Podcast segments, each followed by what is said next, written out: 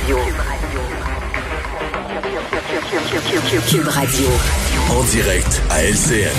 On retrouve Mario Dumont dans les studios de Cube Radio. Euh, Mario, bon, euh, on est à 24 heures du face-à-face. Justin Trudeau qui dévoile à la veille de ce face-à-face justement toute sa plateforme électorale et surtout ce que ça va coûter. Ouais, euh, deux choses euh, positives. D'abord, des priorités politiques bien campées. Là, dans le document, c'est clair euh, et ça, ça, place les choses pour M. Trudeau à la veille du face-à-face. Ça place la politique libérale et c'est chiffré.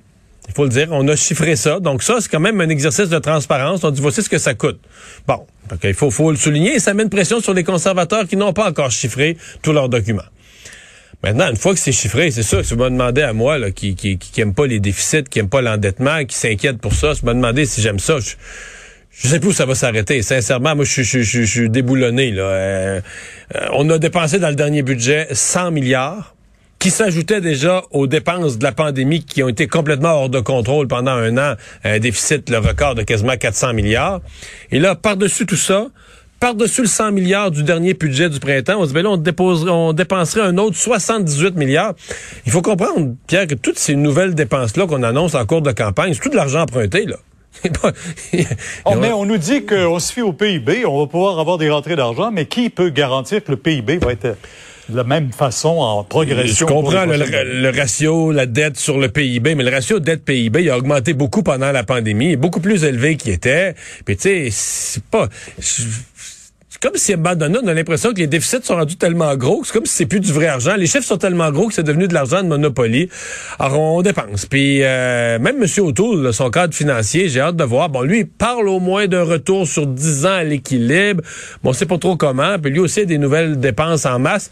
C'est comme s'il y a un côté où je me serais attendu, moi, que, compte tenu de l'état des finances qui s'est tellement détérioré pendant la pandémie. Je me serais attendu à une modération de tout le monde qu'en campagne, on nous dise, ben là, écoutez, là, engagement électoraux, oui, oui, oui, voici ce qu'on va faire, mais il faut qu'on soit modeste, prudent dans les nouvelles dépenses. Mais là, mon, pas de problème. Mais pas de problème avec ça. On, y va fort, on dépense. Et quand même, avec un avertissement qui est là, là puis on l'a vu dans les derniers chiffres, quand les gouvernements dépensent d'une façon exagérée, là, pompent l'argent dans le système, ça crée une pression inflationniste. À un moment donné, tu peux pas rajouter de l'argent public comme ça dans le système. Et là, on commence à le voir sur le niveau de vie, sur le prix euh, des, marchandises, des biens. Euh, il y a une perte de pouvoir d'achat. Donc, mais enfin, euh, c'est un programme. Il est là, il est chiffré. On a les données. On voit ce que ça coûte.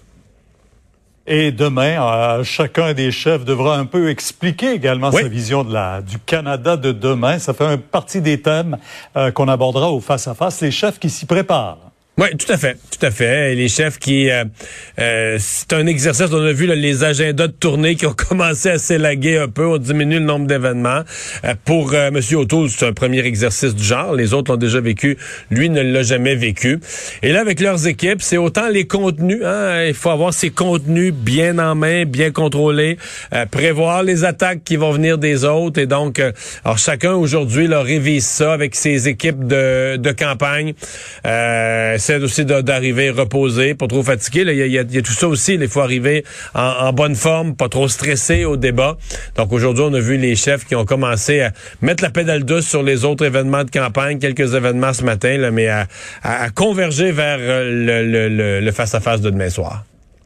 Ben oui, on dit toujours que le ton est important pour les chefs dans un face-à-face. La réplique est importante, mais le ton aussi. Est-ce que M. Blanchet du Bloc qui se fait reprocher d'être trop arrogant? Ouais, je, comprends que ça vient de quelque part. Là. Il a parfois un ton qui peut sonner arrogant.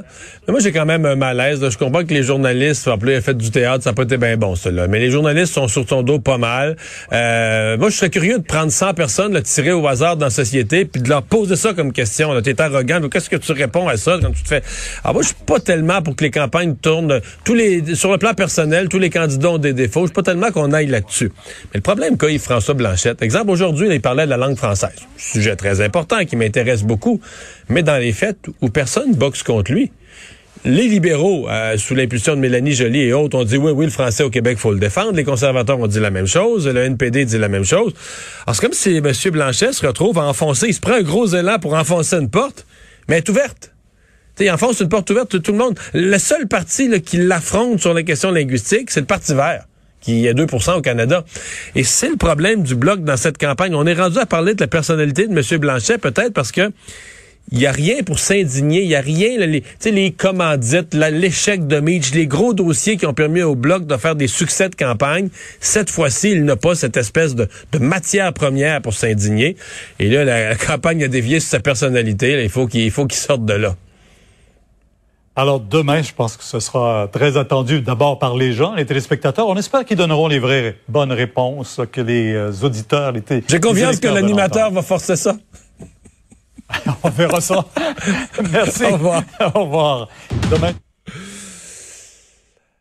Alors, euh, Vincent, euh, ben quelle histoire que cette recherche policière d'un individu qu'on qualifie ou qu'on appelle un enragé du, du volant. Ouais, on en voit de temps en temps sur les routes là, des gens qui sont qui pètent les plombs sur les routes. Euh, mais là, lui, c'est un cas particulier, là, à un autre niveau.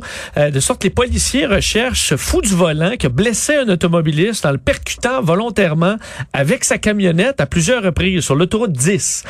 c'est arrivé le 23 août dernier sur l'autoroute 10 Ouest dans le secteur de Magog en Estrie, 6h30 le matin. Un automobiliste est embouti plus d'une fois par la camionnette. C'est un Ford F-150 XLT conduit par un homme.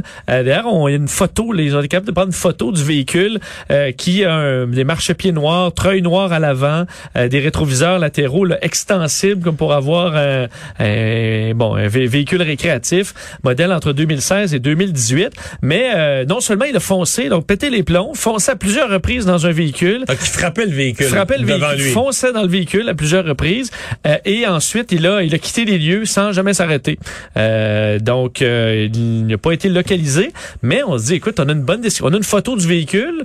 Puis le véhicule doit quand même avoir, je comprends que c'est un F-150, là, et que devant, il y avait une protection. Mais euh, il, quelques ça va laisser des traces. Là. Alors, euh, normalement, on réussit à conclure ces enquêtes-là. camionnette quatre portes. Alors, si vous avez des informations, vous pouvez contacter la, la police. Mais on sait jamais. Faut pas, que, faut pas que je m'arrête pour penser à ça. Il y a un côté qui me fait peur de penser à comment. Tu sais, peut-être dans l'auto, il y a des fêlés sur la route. Mais fêlés, là, ils ont l'air bien corrects, mais mettons, euh, quelqu'un commettrait une erreur devant eux ou quelqu'un oublierait de mettre son clignotant.